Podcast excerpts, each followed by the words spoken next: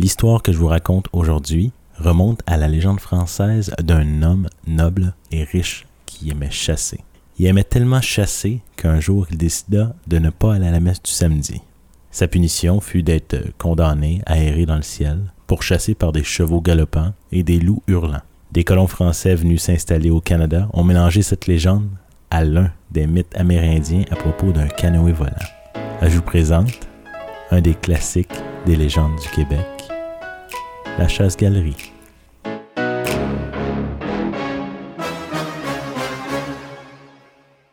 Donc, la chasse-galerie, c'est des canaux qui volaient dans les airs, poussés par le diable, il y a de ça bien longtemps. Transportaient des possédés du démon, mais surtout des gars de chantier, parce qu'ils travaillaient loin de leur ville. C'était avant l'invention de l'avion, bien sûr. Hein. Il y avait aussi l'option de voyager dans les airs sur des tapis magiques, ou en califourchon sur des balais sorcières à rabais. Mais euh, en canot volant, c'était un des moyens les plus confortables, mais c'était géré par le diable. C'était son quatrième hiver dans un chantier. Jean était un bûcheron téméraire, puis c'est ce qui a failli le perdre d'ailleurs. À la veille du jour de l'an, Jean s'est fait demander par Floyd s'il aimerait ça voir sa blonde. Jean était comme voir Lise, c'est pas possible. Elle habite à la Valtrie, puis elle est à des dizaines de kilomètres, là. pas loin d'un mois de voyage à l'époque. Mais Jean s'ennuyait à mourir d'elle.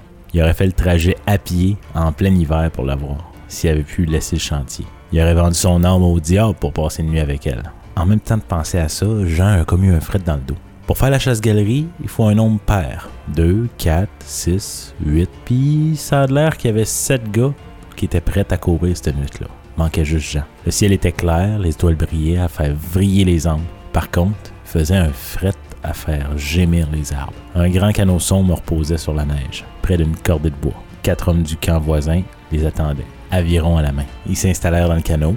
Les huit gars venaient tous de faire un serment au diable. Puis vous le savez, on fait pas de farce avec ça. C'est bien sérieux. Mais d'expérience, ils savent que s'ils font pas d'erreur, ils vont s'en tirer facilement. Pour commencer, pas de sac, ni de boisson.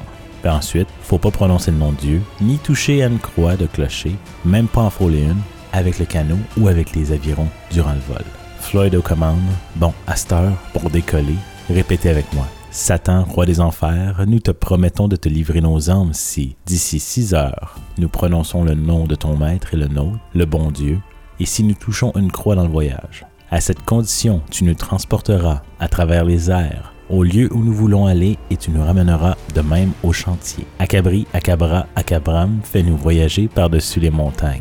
À peine les gars avaient répété ces paroles qu'ils sentaient le canot s'élever dans les airs par-dessus le camp, les arbres et bientôt les montagnes. Chaque coup d'aviron faisait filer leur canot comme des flèches dans le vent. Le fret leur durcissait la face, Laurent givrait les moustaches, puis les chapeaux de ce sauvage étaient complètement, complètement givrés. Les forêts apparaissaient comme des immenses taches d'ombre épeurantes sur une neige aveuglante de blancheur. Puis ils virent des maisons d'habitants tout petites. Ils commençaient aussi à voir des villages, des clochers d'église qui brillaient dans le ciel comme des lances. Ils filaient par-dessus les forts, les villages, les rivières et les lacs si vite qu'ils laissaient derrière eux comme une traînée de feu.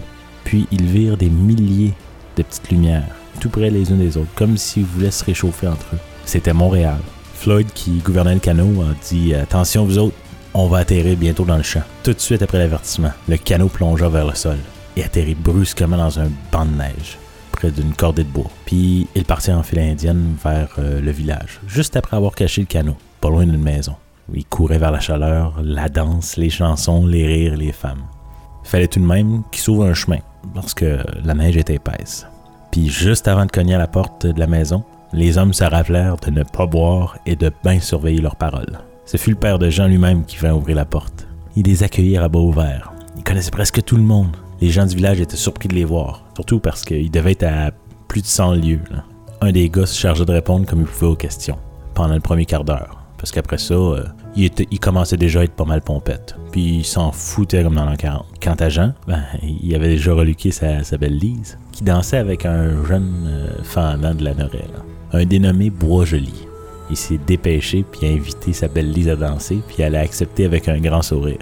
Jean avait juste mis un détail, c'est qu'il dansait comme un pied. Puis il se tant bien que mal de sacré. Pendant deux bonnes heures d'affilée, une danse n'attendait pas l'autre. Il était infatigable. Autant Jean que Lise. Après quelques heures, un des gars du canoë lui a même offert un verre de whisky blanc. Jean refusait direct. Il se demandait comment ça se fait qu'il m'offre de la boisson. et c'est pourtant défendu de prendre un verre.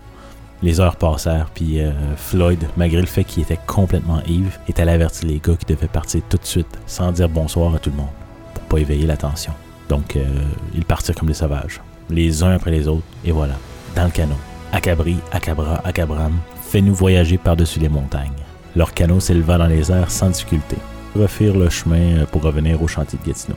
Mais avec beaucoup de zigzags et des singeries, parce que Floyd, rappelez-vous, était quand même assez pompette. Il emmenait pas large. Il était tellement sous que les gars devaient le réveiller à tout bout de champ. Puis sacré comme un donné. Mais heureusement pour eux, il a jamais prononcé le nom de Dieu. Autrement, il aurait pris une belle plonge, probablement jusqu'en enfer. Il frôlait les églises, les clochers, les croix. Et après un retour assez intense, ils finissent par apercevoir Gatineau. La lune avait complètement disparu derrière des gros nuages, donc ce qui leur permettait de distinguer l'endroit, c'était les rangées de pins noirs en bordure des deux rives. Puis comme il approchait du chantier, Floyd, encore complètement sous, a fait une mauvaise manœuvre et le canot prit une plonge et s'accrocha dans un sapin. Puis ils sont toutes sortis du canot.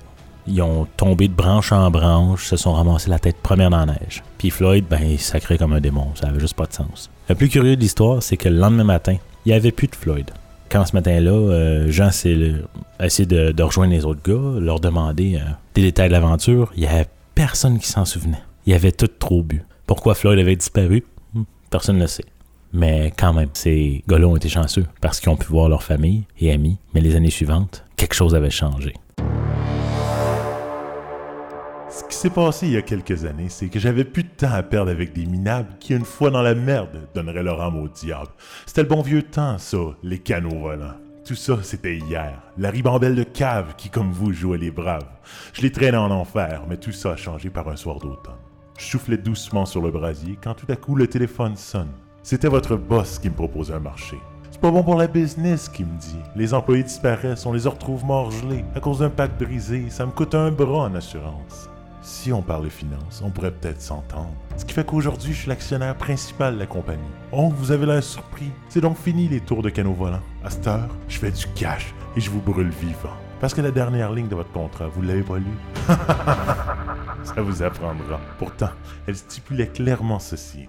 As soon as you enter the company, your soul belongs to the owner, which is me. Ce qui fait que les gars, bonne nuit, puis on devrait se revoir très bientôt.